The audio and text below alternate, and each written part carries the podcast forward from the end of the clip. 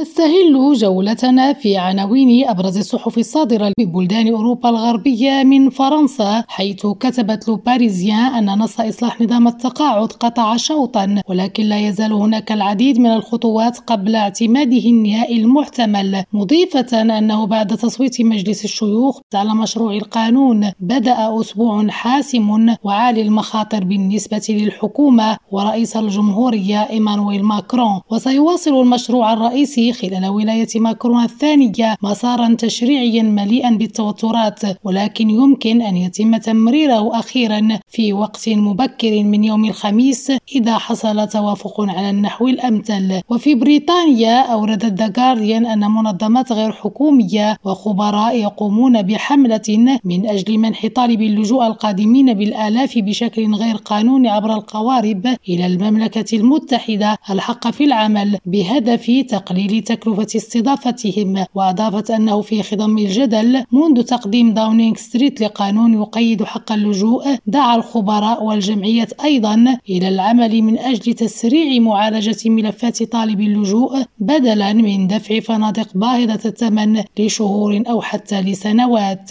في ألمانيا صحيفة ديرشبيغل تطلعنا أنه من المتوقع أن تلغى 351 رحلة جوية مقررة في أربعة مطارات ألمانيا